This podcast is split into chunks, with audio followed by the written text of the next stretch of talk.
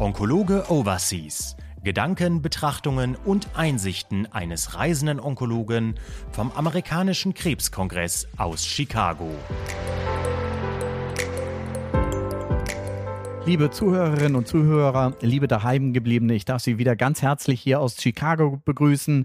Und an meiner Seite habe ich heute auch einen Breitband-Onkologen, denn wir behandeln letztlich von der Leukämie bis zum Hodgkin, vom Kolonkarzinom und der Brust, behandeln wir doch alle Tumorentitäten hinweg. Äh, Jens aus Lübeck, ähm, du bist auf sehr vielen Kongressen, aber wir haben uns letztes Jahr schon auf dem gehört und gesprochen. Schön, dass du wieder dabei bist. Ja, lieber Harald, danke, ähm, dass ich eingeladen wurde. Auch wieder meine Gedanken zu dem Kongress hier gleich mal ein bisschen mit euch zu diskutieren. Als Niedergelassener vielleicht in der Tat ähm, hat es sicherlich abgenommen in den letzten Jahren, natürlich in der Corona-Zeit insbesondere, dass man äh, noch viel durch die Welt fliegt, weil es auch immer teurer wird, dies zu tun einerseits. Das heißt, ohne Sponsoring ist es für Niedergelassene auch betriebswirtschaftlich relativ unattraktiv geworden.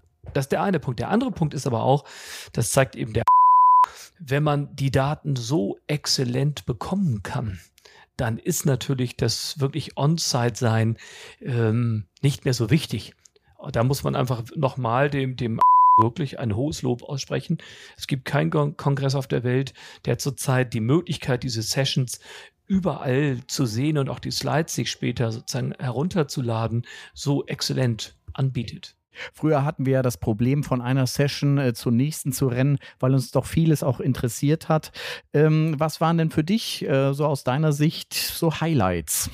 Uh, das kann ich spontan gar nicht so ganz einfach beantworten, weil ich in der Tat bei sehr vielen unterschiedlichen Themen war und für mich zu Hause ihre Wertigkeit nochmal so gewichten muss.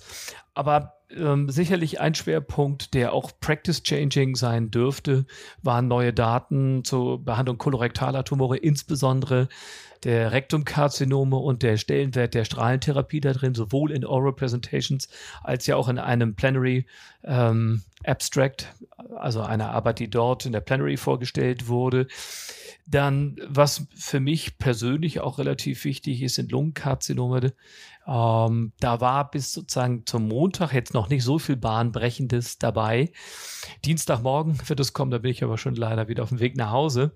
Also das werde ich mir dann in der Tat ähm, online angucken müssen.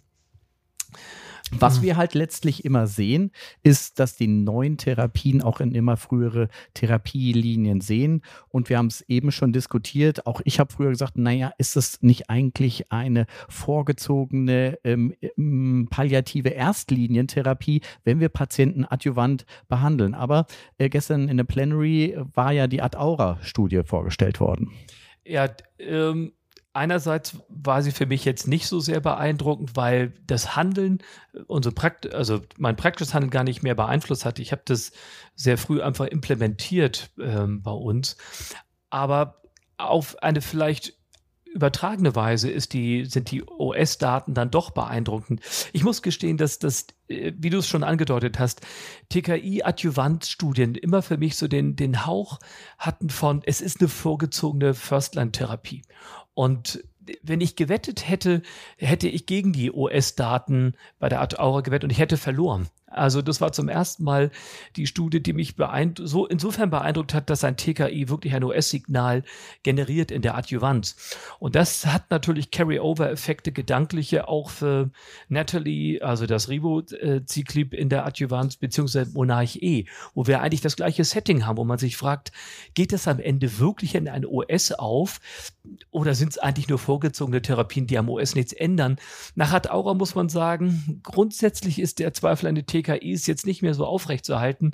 Und äh, das lässt hoffen, dass wir bei Monarch E und äh, Natalie auch solche starken Signale am Ende sehen dürfen das ist ja auch ein großes Problem, wenn wir so viele Patienten auch äh, in der Adjuvanz behandeln. Früher konnten wir zum Beispiel die Brustkrebspatienten an die niedergelassenen Gynonkologen wieder übergeben, aber viele trauen sich die äh, doch teure CDK4-6-Therapie gar nicht durchzuführen. Sie landen wieder bei uns, wir chronifizieren mehr unsere Patienten und wir haben auch immer mehr Patienten. Wie kommst du damit im Alltag klar? Ist natürlich zu Anfang erstmal Klagen auf hohem Niveau, weil äh, betriebswirtschaftlich gesehen das für einen niedergelassenen Onkologen natürlich immer gut ist, wenn er viele Patienten in Therapie betreut. Also das ist ja eigentlich unser täglich Brot. Ähm, es führt aber in der Tat dazu, dass wir zunehmend Patienten ähm, ausdünnen müssen, um diesem Anspruch noch gerecht zu werden, also arbeitstechnisch aus, ähm, gerecht werden. Das bedeutet Patienten, bei denen wir sehr gute Hoffnung haben dürfen, dass die kein Rezidiv erleiden oder das sehr unwahrscheinlich ist, äh, die wir uns möglicherweise sehr den Luxus geleistet haben, diese Patienten in der Nachsorge zu sehen. Das werden wir zunehmend dann doch an, an die Hausärzte zurückgeben müssen, damit wir den aktiv zu, äh, zu betreuenden Patienten, die eben in, in solchen Therapien drin stecken, ähm, auch mit extrem ja langlaufenden Checkpoint, erfolgreichen Therapien und, und, und. Also das ist ja ein auf breiter Front ein Phänomen, damit wir denen ähm, überhaupt noch gerecht werden können.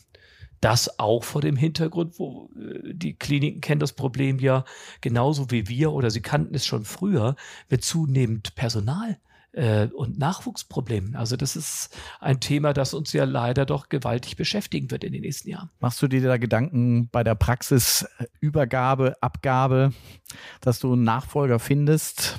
Ähm, ja und nein. Ähm, ich mache mir schon Gedanken darüber, weil ich äh, zu, den Eindruck habe, dass die Kollegen, die jetzt so von den Kliniken kommen, aus den Ausbildungen, aus den Unikliniken kommen, nicht unbedingt noch äh, vielleicht bereit sind, die Work-Life-Balance in Kauf zu nehmen, die man als Niedergelassener ähm, in einer Praxis vollbetriebswirtschaftlich verantwortlich dafür einfach auf sich nehmen muss. Da ist eben mit einer 35-Stunden-Woche definitiv nicht zu rechnen. Ähm, da bin ich gespannt, wie das kommen wird. Andererseits denke ich mir, äh, gerade die, die grundsätzliche Entwicklung der, der Arztzahlen in Deutschland wird wahrscheinlich dafür sorgen, dass ich noch zehn Jahre gut zu tun habe. Und das ist ein langer Zeitraum, um mal zu sehen, wie wir, wie wir Zukunftsstrukturen sinnvoll ähm, schaffen können. Früher war der stand ja eigentlich auch für Onkologie, aber hier, ähm, das kriegen wir auch immer mehr mit, sobald die Studiendaten reif sind, werden sie auf jedem Kongress publiziert und vorgestellt. Ähm, aus Sicht der Hämatologie gab es da für dich auch was Neues? Ja, da, da gab es auf jeden Fall was. Der wildert ja in der Tat so ein bisschen bei der Hämatologie, weil der Esch dann zeitlich so weit weg ist. Das tut der ESMO in Europa ja nicht. Die, die halten sich weiterhin konsequent wirklich für die, für die soliden Tumoren bereit.